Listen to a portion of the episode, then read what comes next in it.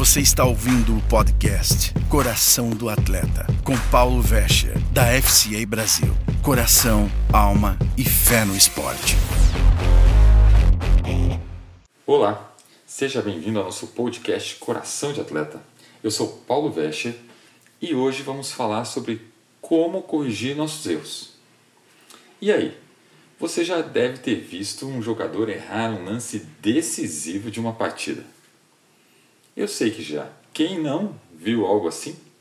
Se parar aqui, eu tenho muitos exemplos bem claros na minha cabeça que marcaram a minha vida assistindo atletas de alto rendimento errando em lances decisivos.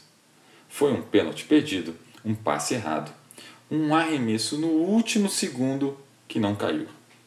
Errar faz parte de todo atleta, independente do nível. Erros acontecem. Eu estava uh, em uma palestra com alguns treinadores da elite do futebol brasileiro e eles foram unânimes. Hoje, a maioria dos gols acontece, ocorre porque alguém errou. E depois daqueles comentários eu comecei a prestar atenção e é verdade. Houve um erro.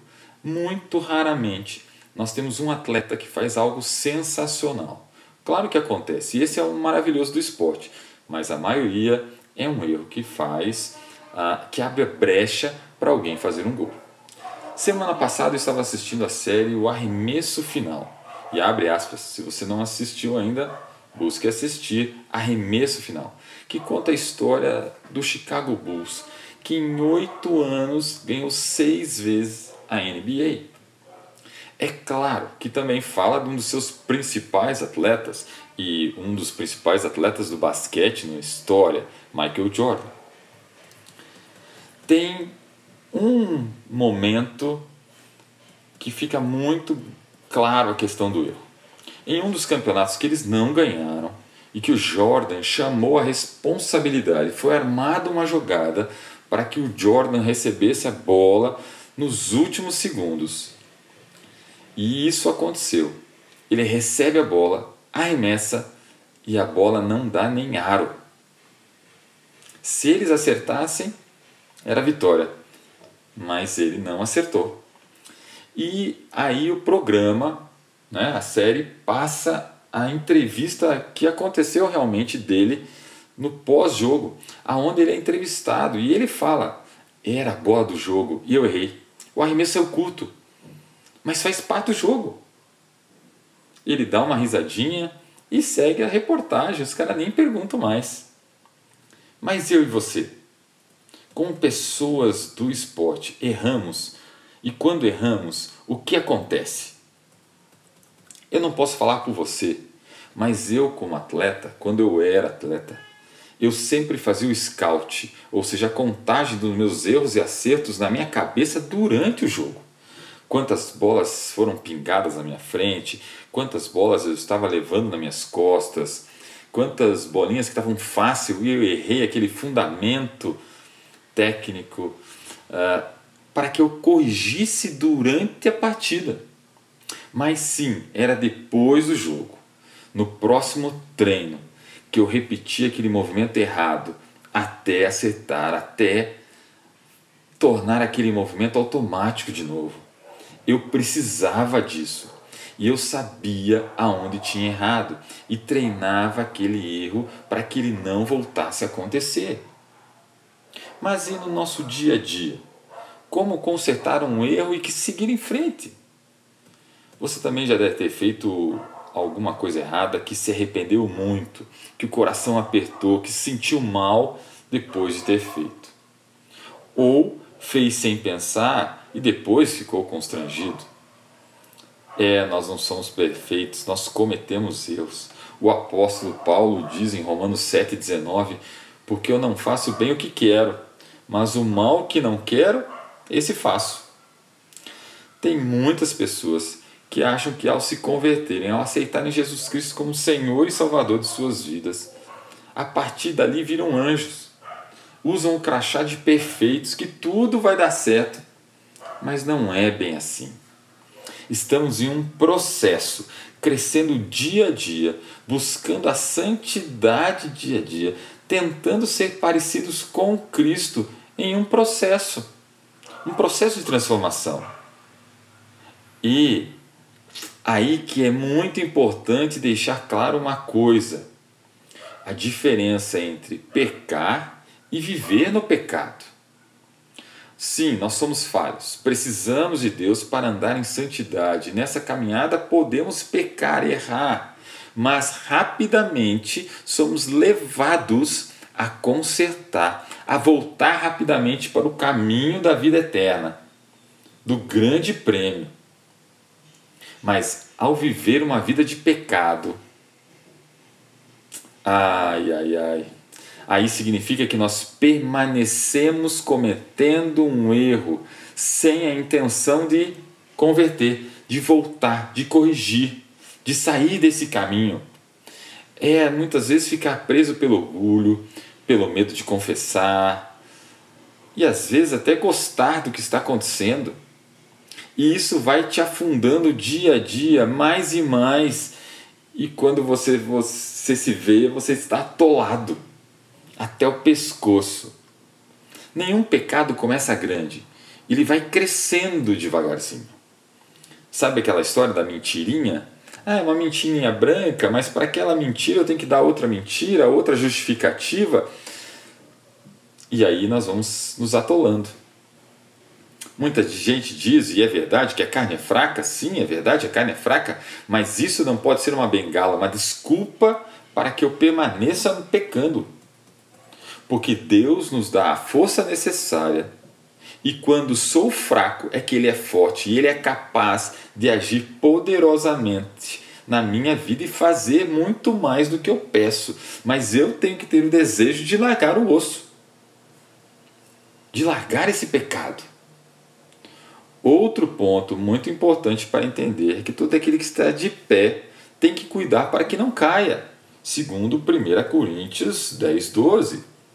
Sim, o erro não é privilégio de pessoas novas na fé. Olhe para a palavra e veja quantos homens de fé que são exemplos para nós hoje caíram durante a caminhada. O rei Davi já tinha conquistado tudo, quase tudo, e caiu.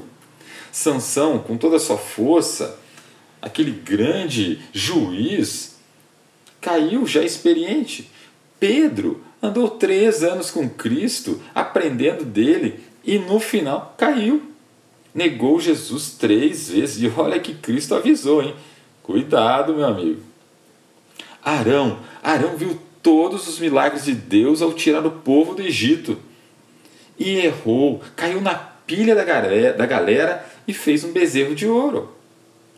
Moisés errou no começo da sua história, quando matou um líder egípcio, um soldado, e errou depois, que quando viu o bezerro e o povo adorando outro Deus, depois de passar na frente de Deus, de estar cara a cara com Deus, carregando as leis de Deus na mão, as tábuas, ele quebra tudo. Ele literalmente chutou o balde, largou os betes, quebrou as tábuas.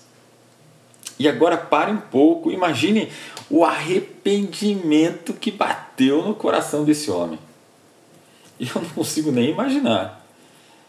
Eu já cometi erros, o meu coração apertou na hora, mas nem se compara de perto. Você está na presença, vê Deus face a face e de repente você se irar de uma maneira que quebra o que Deus fez, o que Deus lhe entregou. Misericórdia.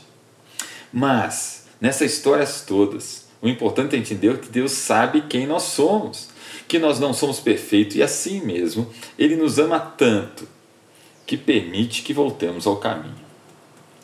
Deus não desiste de nenhum dos seus. Aleluia. Deus não desiste de você. Deus não desistiu de Davi.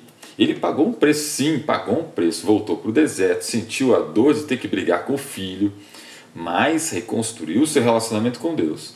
Sansão pagou alto preço também, foi preso, teve os olhos perfurados, mas voltou a ter um relacionamento com Deus. Arão também foi perdoado e foi constituído sacerdote de todo o povo.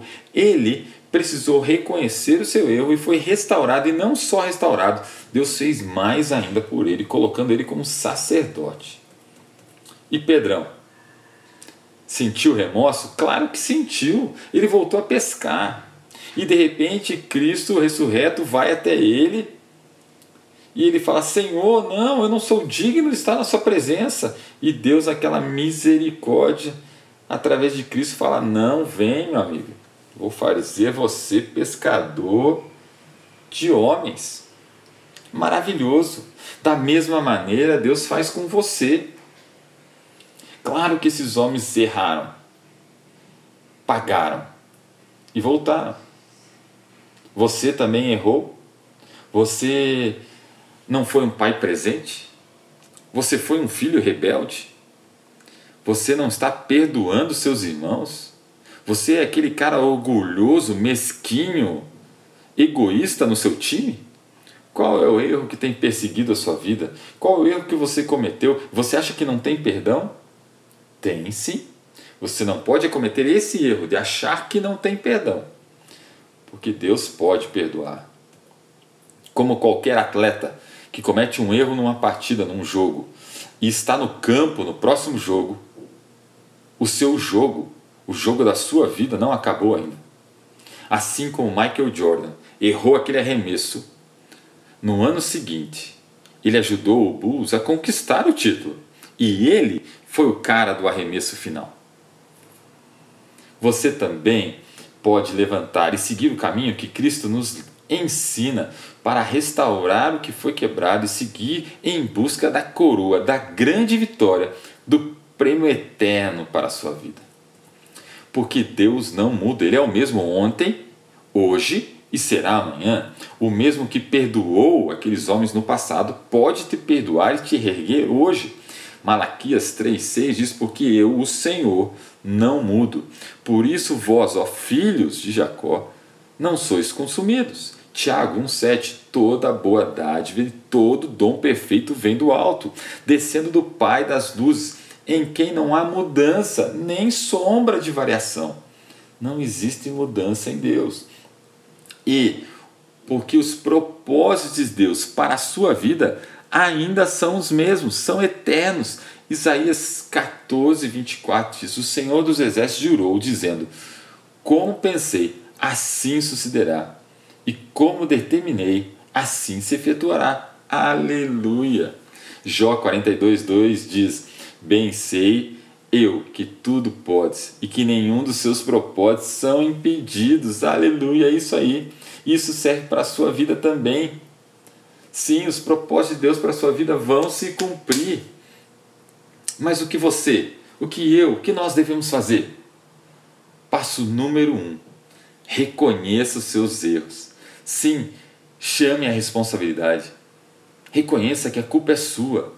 Salmo 51, 3 e 4 diz: Lava-me completamente da minha iniquidade, purifica-me do meu pecado, porque eu reconheço as minhas transgressões e o meu pecado está sempre diante de mim. Sim, você tem que saber e reconhecer os teus erros.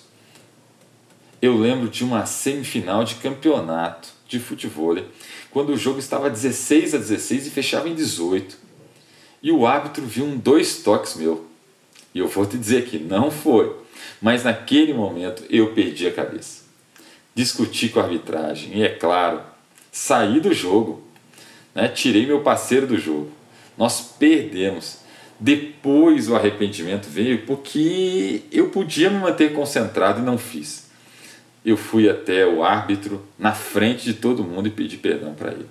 Fui atrás do meu companheiro e tive que pedir perdão para ele também. Primeiro passo é reconhecer o erro. O segundo passo, aceite as consequências. Infelizmente, não tem como fugir delas, porque o que está feito está feito. O que nós plantamos, nós colhemos. Vamos ter que dar o nosso máximo, 100%, para pagar pelos nossos erros. Não tem outro jeito, todos pagaram os seus erros. O rei Davi pagou pelo erro, sim, pagou pelo erro. Teve a briga com o filho, voltou para o deserto, todos pagaram. Você vai ter que pagar. Terceiro, peça perdão. Sim, vá até a pessoa que você machucou e peça perdão. Mateus 6,12 diz: E perdoai-vos as nossas dívidas, assim como nós perdoamos aos nossos devedores. Sim, você vai ter que confessar. Eu tive que confessar para aquelas pessoas depois do jogo. Não dá para fugir de Deus. E você vai ter que encarar o seu pai, seu filho, sua esposa, seu amigo, seu treinador. Você vai ter que encarar eles e pedir perdão. É o jeito de sair dessa armadilha. Eu lembro de uma vez que eu fui estúpido com os meus filhos e logo depois meu coração apertou. É verdade, eles tinham errado, mas eu também errei pela maneira com que me comportei. Tive que ir até eles e pedir perdão na frente de todos em casa, porque tinha que servir de exemplo para todos. Ei, entenda e viva isso. Deus te ama. Sim, Ele te ama demais, ao ponto de ter entregado Jesus Cristo por você. Mas Ele também amou aqueles homens de fé e restaurou a vida deles. E também pode fazer isso com você, ele pode te perdoar, ele quer. Você tem que confessar, você tem que assumir o erro, confessar, pagar o preço que tiver que pagar e pedir perdão. Porque é melhor pagar agora por um erro cometido do que pagar pela eternidade por esse erro. Deus te ama demais e tem um propósito eterno propósito que não é mudado para a tua vida. Vamos lá? Vamos corrigir os nossos erros e permanecer firmes no caminho até encontrarmos a vitória, aquele grande dia que vamos encontrar com o Senhor. Deus abençoe sua vida. Eu sou Paulo Vecha e até o próximo Coração de Atleta.